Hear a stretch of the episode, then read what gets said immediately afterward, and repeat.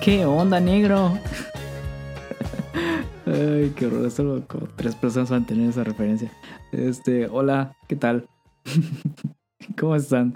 Eh, bienvenidos, bienvenidos y bienvenides una vez más a este su podcast favorito donde hablamos de información irrelevante, más que nada de datos curiosos que no te van a servir de nada en la vida. Tal vez para socializar, no lo sé. No sabría decirte, nunca, nunca he sabido cómo socializar, pero puede que eso te ayude. Eh, como tema de plática. Eh, primero que nada, buenas noches. Yo soy David Briseño, tu amigo al que le falta año y medio para terminar la carrera. ¿Quién sabe? No importa cuándo escuches esto. Siempre me va a faltar año y medio. Em, y pues bienvenidos una vez más a... Ya dije bienvenidos como mil veces, ¿verdad? Un shot cada que haya dicho bienvenidos. Em, este... ¿Qué estaba diciendo? Ah, y bienvenidos una vez más a otro maldito podcast. Y ahora no solo soy tu amigo el que le falta año y medio para graduarse, sino también soy tu amigo el que una vez más regresó con el nutriólogo. Ya, ya, ya sé que ustedes me, ven con este cuerpo medio chubby y fofo y pensarán, pero David, estás guapísimo y eres súper inteligente y, talentoso y me encantan tus, tus, tatuajes y qué chido se te ve el pelo así blanco y y, yo, yo te diré, sí, o sea, sí. Pero si usted me pregunta a mí, David Briseño, ¿por qué estoy yendo al nutriólogo? En público, yo le diría, es que del lado de mi mamá, pues todos mis tíos son diabéticos, mi mamá es hipertensa, mi papá también es hipertensa, entonces hay mucha carga eh, genética por ambas partes. Así que tengo que cuidar muy bien lo que como para, pues, para que el David del futuro no se muera. Lo cual es cierto, porque pues sí, toda la familia de mi mamá es diabética y ambos de mis padres son hipertensos. Pero, pero, si usted me pregunta eh, de manera privada, yo le diré que la verdad, pues que a usted que le importa. Eh. no, lo hago por muchas razones. Eh, una de ellas es porque estamos ya casi a finales de junio. ay, qué horror. O sea, yo, fue mi cumpleaños, yo parpadeé, estornudé, me volteé dos segundos. Y cuando me di cuenta ya estábamos a mediados de junio. Eh, y ya y, llega el verano. Y ustedes saben qué significa eso. Eh, llega el verano y las manos en el ano.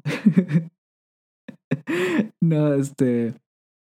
Pues ajá, no es como que pueda decir, ah, quiero bajar de peso para, para tener mi cuerpo de playa. Porque ¿a qué playa voy a ir ahora? Este llevo meses sin saber si están abiertas las playas y de todas maneras, no sé, no sentiría que estoy cumpliendo mis responsabilidades civiles si voy a la playa en estos momentos. Así que el motivo real por el cual estoy haciendo es porque ya me avisaron de la escuela que ya pronto vamos a regresar a clases presenciales. Digo, después de las elecciones, que espero que no hayan votado por Morena.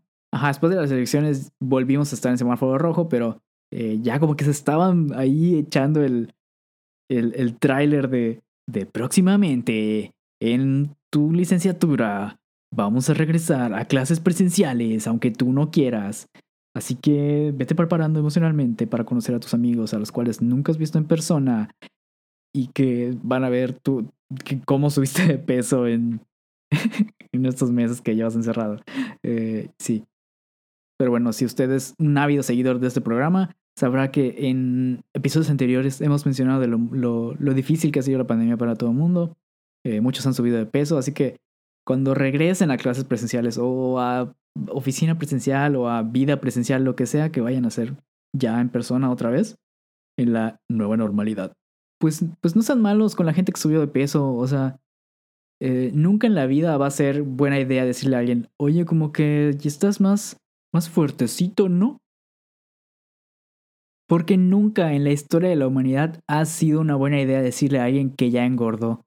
O sea, está súper ojete. Solo vas a hacer que la otra persona se sienta mal y, y que se sienta avergonzada de sí misma. Y.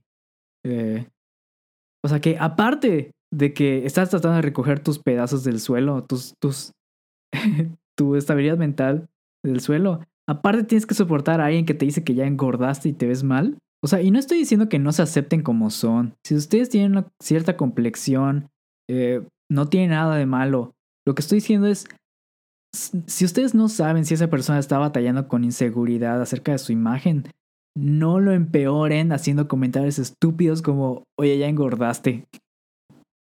Hace poco vi una publicación que decía, eh, ¿cómo saber si debes decirle algo a alguien? Ya saben. Eh, y la regla era, si es algo que puedes, este, si es algo que una, si es algo que esa persona puede cambiar en menos de 5 segundos, eh, adelante, díselo. Por ejemplo, eh, oye, tienes algo en, en el diente, tienes un moquito, oye, se te desacomodó tu, no sé, tu tirante, algo así. Eso está bien decirlo porque puede que la persona no se haya dado cuenta. Este. Pero si esa persona no puede arreglarlo en, en, menos de 5 segundos, por ejemplo, oye, ya engordaste o oye, como que ya te, está, te estás quedando calvo o oye, este, no sé, te huele el aliento. Esas son cosas que no se dicen así como eh, públicamente con un megáfono. Esas son cosas que o no se dicen o se dicen en privado, así de que, oye, ¿puedo hablar contigo un momento? Ah, es que pasa tal cosa y así. Esa es la manera correcta. O sea, porque imaginemos que estás en una reunión, estás platicando con tus amigos y de repente uno de ellos detiene la plática para hacerte la pregunta, oye, como que hueles mal, ¿no? ¿Te pusiste desodorante? y todos se quedan así de, se quedan así, mira. O sea, es de muy mal gusto hacer eso. La intención es buena, así, oye, este, tal vez no te has dado cuenta, pero se siente un olor fuerte proviniendo de tus axilas, tus sobacos, tus bisagras, no sé cómo le digan en tu casa. Pero ajá, ¿qué ganas con exhibirlo así frente a todos? no es como que él pueda hacer algo, no es como que se pueda sacar un desodorante de la cola y, ah, aquí está, vengo preparado siempre con mi desodorante en la cola. Ay, no sé, no sé si me explico, pero bueno, siento que ya me, me, me quedé trabado con este tema. Y no hagan por favor el chiste de ¿qué te pasó? Porque nunca fue gracioso. Ni hoy ni nunca fue gracioso. Pero ajá, no sé, supongo que es como eh, en el mar de, de, la incertidumbre.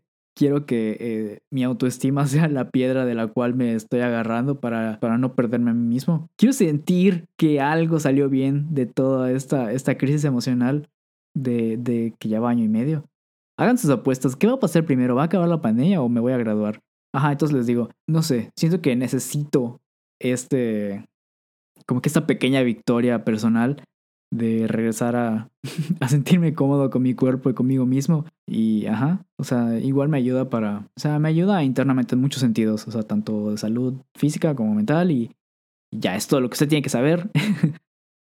para más información, de, mándeme un mensaje en WhatsApp con un sticker de perrito de preferencia. y pues ya.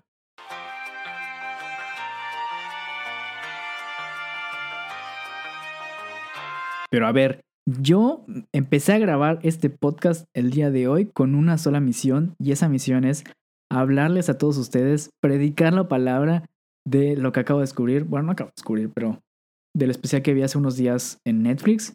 Estoy hablando nada más y nada menos que el especial de comedia de Bo Burnham llamado Inside. Que, uff, si ustedes, como ya he dicho en repetidas ocasiones en este podcast, soy súper fan de la comedia de stand-up y este, pues la comedia en general. Y siempre que, que trabajo o estoy dibujando o estoy haciendo tarea o algo, lo que sea, pues tengo algo de fondo. Y casi siempre son shows de stand-up. Entonces, pues me ayuda mucho como a concentrarme. Y hace tiempo descubrí a este sujeto, Bo Burnham, en Netflix. Tiene un especial nada más. Los otros están en YouTube, pueden verlo si quieren. Eh, si no, pues no pasa nada. no es como que les vaya a ir a... o tal vez sí, voy a ir a sus casas a, regañarlos. ¿Por qué no están viendo Bob Burnham? Ajá, son como canciones de comedia. Entonces como que la primera vez que lo escuché no me puse mucha atención. Entonces como que no me dio risa. Y después ya les empecé a poner atención y fue como, oigan, este sujeto es muy ingenioso para... No solo para rimar, sino para componer canciones. Porque pues toca piano y usa varios instrumentos y muy, muy, talentoso el chiquito este. Entonces sacó un especial que él mismo dirigió, produjo, estelarizó y editó. y este especial lo grabó en un cuarto durante, o sea, a partir de que empezó la pandemia hasta, pues, que terminó, ya saben. Y durante todo eso, o sea, no digo que, que estuvo ahí 24/7, puede que sí, puede que no, Pero durante todo el tiempo que, que se filma el especial, estuvo él solo en total aislamiento, eh, grabando, editando y haciendo absolutamente todo lo, lo, que tenía que ver con el especial. El especial te narra este viaje hacia la perdición de, de su estabilidad emocional, eh, estando encerrado y mientras trata de grabar su especial de comedia. No sé, es, es como algo súper raro porque he visto que en algunas reseñas lo denominan una metanarrativa eh, donde cuentas una historia y muestras la misma historia, cómo se va haciendo. No sé, está muy raro. Tienes a él grabando sus canciones. Luego hay un montaje donde ves cómo lo está haciendo, casi casi como un documental, en el cual pues ves el producto terminado. Y luego lo ves a él eh, editándolo. Y este. Y no sé, está como muy surreal porque hace referencia a nuevas dinámicas de la cultura moderna, por ejemplo, a la cultura del streaming o de los gameplays que hay en Twitch y así. Hay como un sketch donde él simula ser un jugador de videojuegos. Ya ves de esos que se graban y comentan mientras juegan, como PewDiePie o Auron Plays, no sé, debes conocer. Pero el videojuego es él mismo eh, en, el, en el cuarto como que moviéndose y lo único que puede hacer es eh, o sea, la única indicación que tienes es presiona A para llorar y se pone a llorar. Entonces como que, ah, sí, veo que esto es lo único que puedes hacer en el juego, bla, bla, bla. Eh, pobre sujeto, se ve que es una persona muy triste. Como que él comentándose a sí mismo, pero se está proyectando. No sé si me explico, pero es muy interesante y es muy, eh, no sé, me, me dejó perplejo. Pero lo que cabe recalcar en este especial es ver cómo va evolucionando la, eh, pues el personaje en sí, bueno, es que no es un personaje, es que es él mismo. Y ver cómo su, su, su salud mental va en decadencia.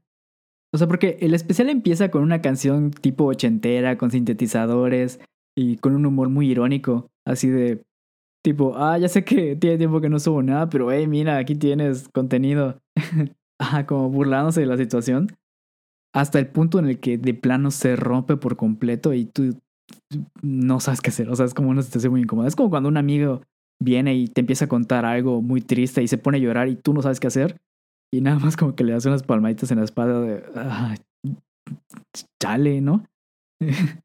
no solo puedes notar la decadencia en tanto su, su higiene personal, porque en un punto ya tiene el cabello súper largo, la barba toda desaliñada, el, o sea, su cabello se ve grasosísimo de que no se ha bañado, eh, o sea, no solo ahí, sino también en la letra de las canciones puedes ver cómo se va volviendo más y más oscuras hasta un punto en el que literal habla de, de ya no puedo más con esto, me siento como una mierda, eh, huelo como mierda y no sé. Ajá. ok, tal vez no suena tan, tan bien así como se los estoy contando. O sea, y no solo habla de autodesprecio, o sea, criticándose a sí mismo, eh, también toca temas como pues la depresión, el suicidio, la ansiedad. Um, hay una canción donde cuenta que estuvo cinco años sin presentarse en shows en vivo porque de repente le empezaron a dar ataques de ansiedad cuando estaba presentándose en vivo y pues eso no estaba chido, entonces eh, tuvo que pasar cinco años trabajando en su salud mental para poder sentirse seguro de volver a, a pues a tocar en vivo, a hacer shows pienso que muchos se pueden identificar con, con eso, pero pienso que este mensaje eh, va para todos, el que no están solos, o sea, está bien, es normal sentirse mal ahorita durante estos, estos tiempos tan difíciles.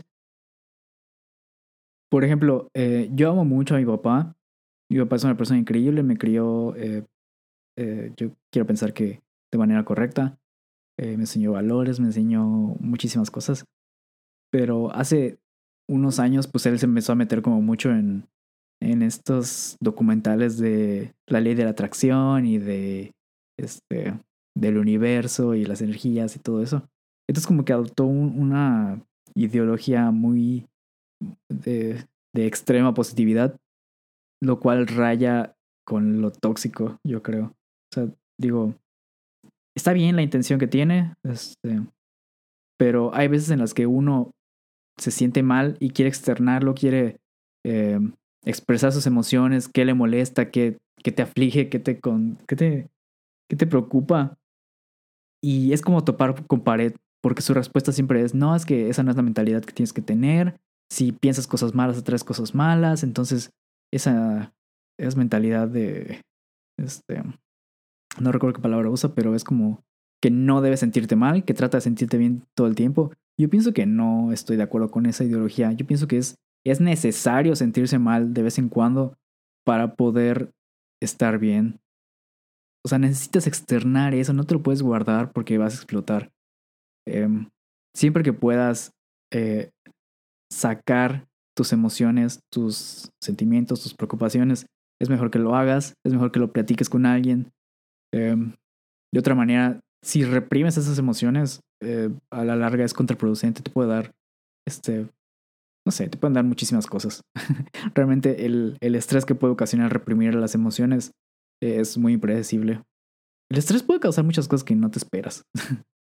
y si necesitas ayuda, eh, y si en algún momento te sientes solo o que no tienes a nadie en el mundo o que todo se te viene encima, eh, puedes hablar con alguien, puedes hablar conmigo. O sea, esta es una invitación a todos que están oyendo este podcast si se sienten mal en algún momento, pues tienen eh, la puerta abierta a mis mensajes. No es como que eh, nunca estar pendiente de mi teléfono, pueden, pueden escribirme.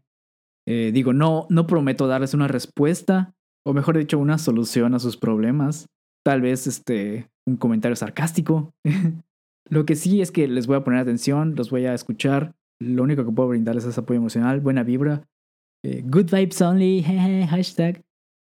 Anyways. Es que tanto como las sectas y los retiros religiosos, esta es una de esas cosas que tienes que vivirlo. O sea, tienen que ver, es especial, por favor, háganse. Eh, se los dejo de tarea, hermanos. Um, ven, es especial, díganme qué opinan. Está bien si no les gustó. Digo, es un humor como para sí es un humor como que muy negro y ácido. Es, es un humor como para gente que está muy familiarizada con el Internet. O sea, y encima de todo esto, Bo Burnham realmente hace canciones buenas. o sea, que tienen un, un, buen, este, una buena estructura y una armonía eh, auditiva muy buena. Eh, no sé, no soy crítico de música, no soy eh, Jaime Altozano, pero no sé, siento que es de esas cosas tan viscerales que te puedes sentir que es algo, no sé cómo explicarlo, pero Ay, ya. Me estoy, me estoy hundiendo más y más en este tema, pero es más, como los amo tanto, eh, les voy a poner aquí como que un pequeño montaje de algunas de las canciones para que vean más o menos a qué me refiero, arriesgándome a que, a que me demanden por copyright, pero ajá.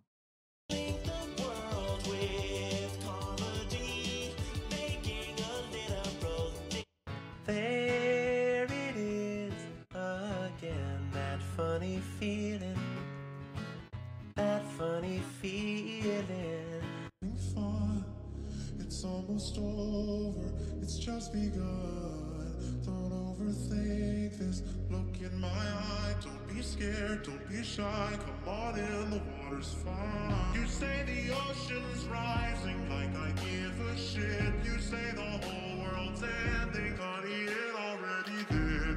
You're not gonna slow it, heaven knows you try. Pues ya básicamente ese es el especial de Inside de Bo Burnham. Eh, si quieren checarlo, está en Netflix.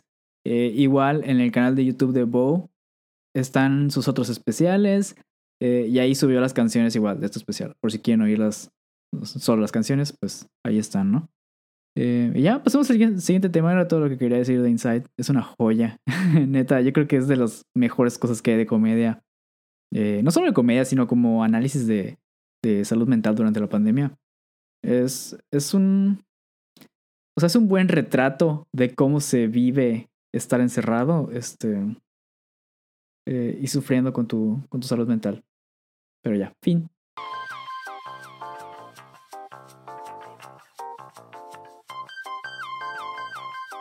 Amigues, alce la mano al que le gustan los realities.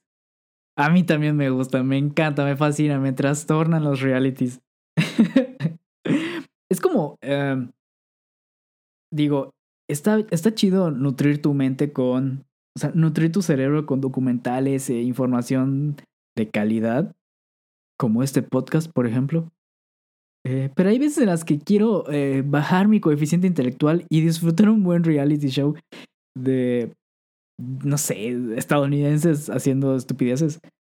Y nada como el de 90 Days Fiance o Prometidos de 90 días. Ay, te lo que me, o sea, porque me fascina el chismecito y este programa es básicamente chismecito por mil millones. o sea, es puras parejas conflictivas que no entiendes por qué están juntas. Y, eh, a ver, les voy a explicar. Este programa trata de eh, gente de Estados Unidos que se enamora de gente extranjera que vive en otro país y pues quieren casarse, tener hijos, tener una familia, ser felices. Entonces en Estados Unidos puedes tramitar una visa temporal que es la K1 y esa visa te dura 90 días, o sea, puedes estar 90 días ahí en, en Estados Unidos. De ahí viene el nombre de Prometidas de 90 días. Eh, y en esos 90 días tú puedes este, pues convivir con la persona y pues ver qué pedo, o sea, ver si funciona, o sea, porque una cosa es hablarse a distancia, que si tú quieres tener una relación a distancia, pues adelante, ¿eh? yo, no, yo no te digo nada, no te juzgo. Eh, ¿En qué está?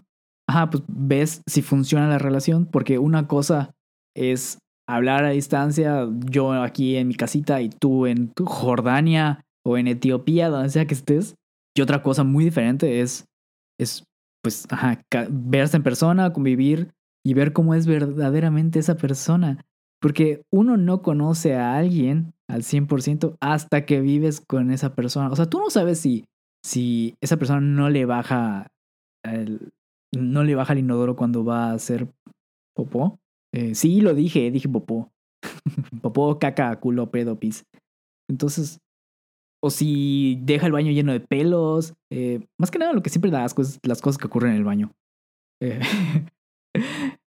o si no lava sus platos, o si ronca muchísimo, o si patea cuando duerme, o si mm, se quita los, se saca los mocos y los avienta ahí en el piso. No sé, pueden ser mil cosas que a ti no te gustan y no sabes que esa persona hace. Ajá, no es lo mismo ya estar ahí viviendo. Entonces, entonces el programa consiste en que un grupo de cámaras sigue a estas parejas a todos lados, donde sea que vayan, para ver cómo se desarrolla la dinámica de estos dos sujetos que nunca en la vida se habían visto en persona. Y pues les adelanto que hay drama, un mogollón de drama. es que. es que realmente no veo el programa. Veo unos videos en YouTube de, de una chica de España, de España, que, que como que te resume los episodios. Entonces es muchísimo más fácil. En lugar de perder mi tiempo viendo 800 episodios de un reality, aunque me gustan, pues no tengo el tiempo para eso. Eh, mejor veo un video de 30 minutos resumiéndome dos o tres episodios de la serie. Y ya, tan tan. Entonces, este, por eso de repente se me pegan algunas palabras de mogollón, por ejemplo. No sabía que en España significa eh, como mucho o demasiado. Eh, me da un mogollón de grima. Bueno, aquí. Entonces, ¿qué he aprendido de este documental? Oílo. de este, este reality.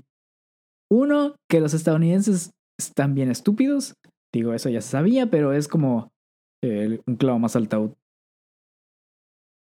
Que no tienen respeto alguno por otras culturas de otros países. O sea, digo, ya lo sabíamos, los estadounidenses se creen que, que son los amos del universo y que e, ellos cuando van a un país extranjero esperan, exigen, demandan que las personas que están ahí hablen inglés para que ellos puedan entenderlo en lugar de ellos tomarse la molestia de, ok, voy a ir a, no sé, a Nigeria, no sé qué idioma hablan ahí, voy a investigar qué idioma hablan ahí, voy a aprender un poco el idioma para saber cómo manejarme y no tener que estar, eh, ¿do you speak English? ¿Do you speak English? ¿Does anybody speak English? Y, y, ajá. aparte, me, me, enoja muchísimo que llegan y empiezan a criticar todo lo que ven. Así de que, ay, ¿qué es esta posilga en la que vives? No tiene agua, pues cómo me voy a bañar y no sé qué, o sea, y no se paran, no se detienen a pensar que tal vez estas personas no conocen este, pues ese tipo de, de, pues no sé si decirle privilegios o beneficios, no sé cómo llamarle, pero hay gente que no tiene acceso a agua potable así de fácil como en Estados Unidos.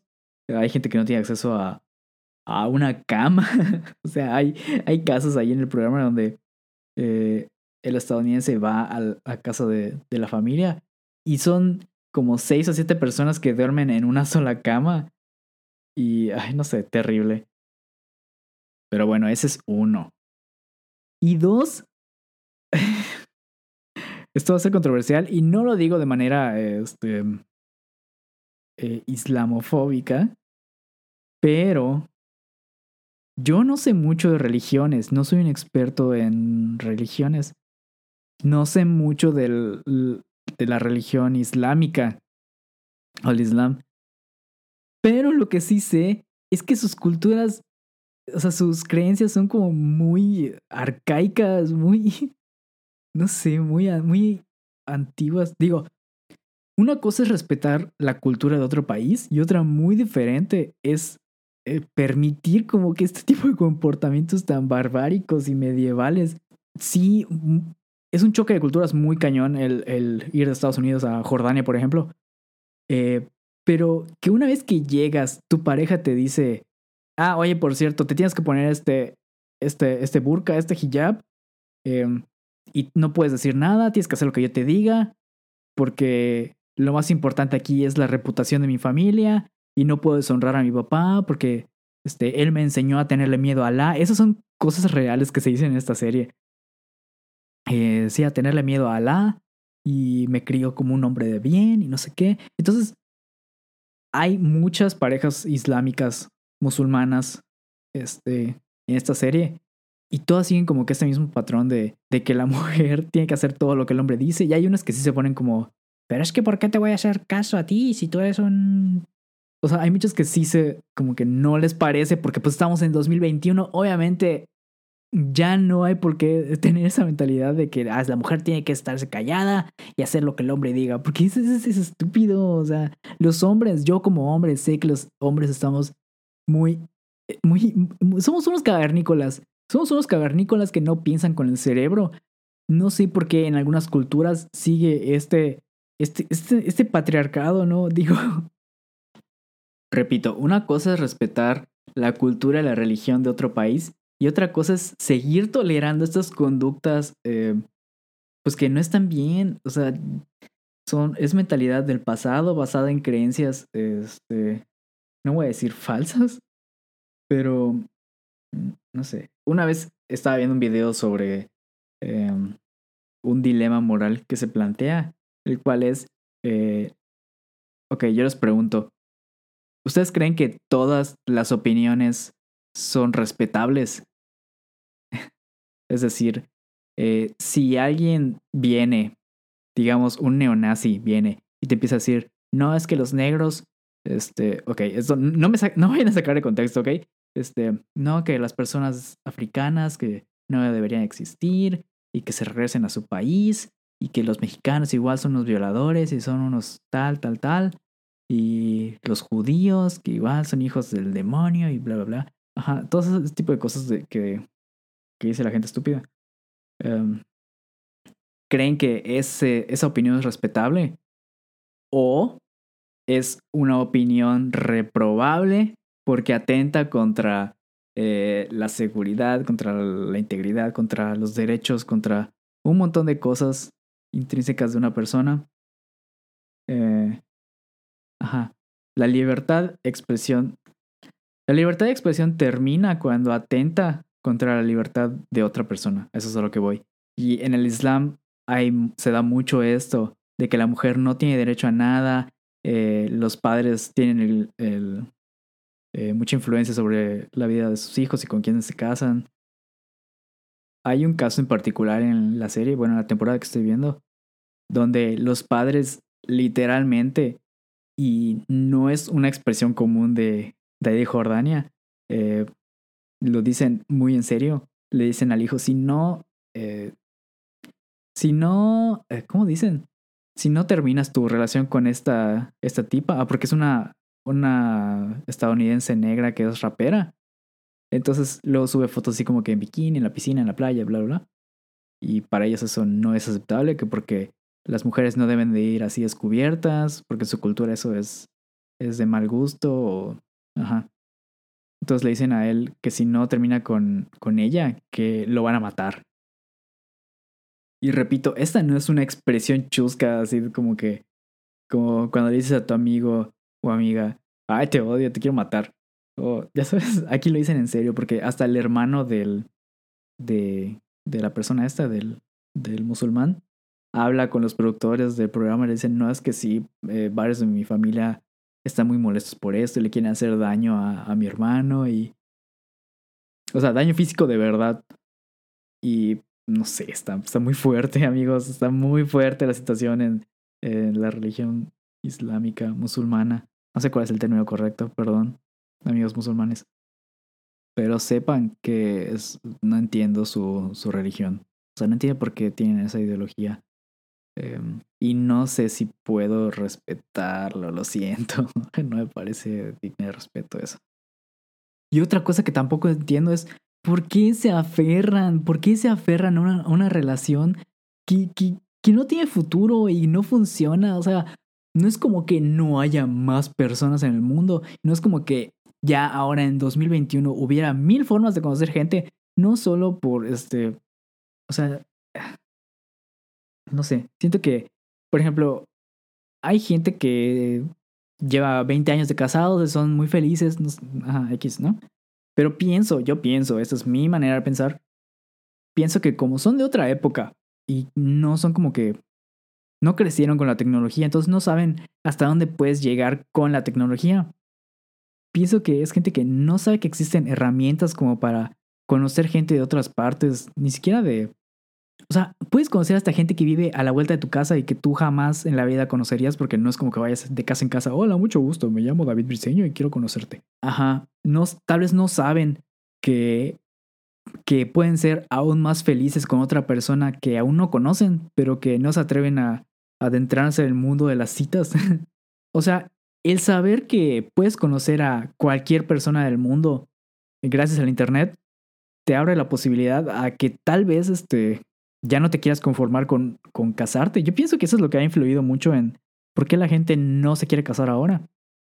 Porque saben que es, siempre puede haber una mejor opción, ya saben. De que, ay, estoy con esta persona y sí, la quiero mucho, pero ¿qué tal? ¿Qué tal si en Ucrania está el verdadero amor de mi vida con, con quien puedo ser más feliz? Alguien con quien puedo ir a, a este, a comerme una hamburguesa, tal vez, eh, porque mi novia actual es vegana. O sea, es un ejemplo, ¿eh? No, ahorita no tengo novia. Pero, no sé, entonces estas parejas son súper conflictivas, no tienen nada en común, se conocieron, o sea, hay unas que se conocieron una vez, se embarazó la, la pues la mujer y tuvieron que casarse y, y, ya ver cómo le hacían para, para hacer que funcione. Ahí pues digo, por el bien de, del niño, pero no sé, No, tampoco sé si es, correcto decir, no, por bien del niño hay que quedarnos juntos y ser infelices. No sé, este tipo de cosas son como muy complicadas. Las relaciones son complicadas en general. Mm, lo que hace complicadas a las relaciones es que ninguna es igual. O sea, todas son diferentes. Hay gente que está, o sea, que está feliz con algunas cosas, hay gente que no. Eh, o sea, cosas tan sencillas como hay gente que le gusta estar todo el día como muéganos pegados uno con el otro. Hay gente que no, hay gente que prefiere su espacio y respetar la individualidad del otro. Pero no puedes ir con... O sea, no, no puede haber un libro de cómo funcionan las relaciones. O sea, cómo, te, cómo hacer que funcione tu relación. Porque, ajá, todos son diferentes. O sea, en lo que sí coinciden todas es que... Eh, no sé si ya lo dije antes. Tiendo a repetirme mucho porque como no recuerdo muchas cosas, no recuerdo. Tengo pésima memoria, entonces ya no recuerdo qué, qué, es lo que dije y qué no. Pero yo siempre he dicho que los tres pilares de las relaciones, sea cual sea el tipo de relación, ya sea sentimental, eh, laboral, amistosa, familiar, eh, comunicación, confianza y respeto. Eh, si no hay esas tres, o sea, tiene que haber las tres. o sea, para que haya una buena relación, que puedas llamarle, tengo una buena relación con tal persona, siento que tiene que haber esas tres. Y de nuevo, esta es mi opinión, ustedes pueden opinar lo que quieran. Este, yo bien me puedo picar la cola y me quedo con mis, con mis opiniones. Pero bueno, ¿quiénes somos nosotros para juzgar? Ay, no sé, este, este, este reality es una joya. o sea, si te gusta el chismecito, te súper recomiendo que veas este. Eh, es más, te recomiendo que veas los videos que de la gordita esta española que, que hace los resúmenes. Se llama Mimi eh, 2XL, creo. Aparte me cae súper bien y es bien bonita y tiene, tiene, tiene un chihuahua que tiene creo que 18 años y está así todo como zombie, pero está bien bonito, se llama Abelino. Em, ajá. Qué bueno que están aquí. La verdad, si llegaron hasta este episodio, eh, muchas gracias. Em, significa mucho para mí que, que se tomen el tiempo para, para, para oírme hablar de, de realities y de, de Godzilla, de King Kong, de del Islam. No sé, gracias. Ah, por cierto, ¿recuerdan que les dije que me metí a un concurso? Bueno, pues que creen, no gané. Ganó un vato que no me gustó para nada lo que hizo. Eh, ya hice mi berrinche, ya lo procesé, ya lo saqué de mi sistema. Solo quería contarles este, que la vida no es justa, amigos. Ya lo ven, la vida es así. Tú te vas y yo me quedo aquí. Eh,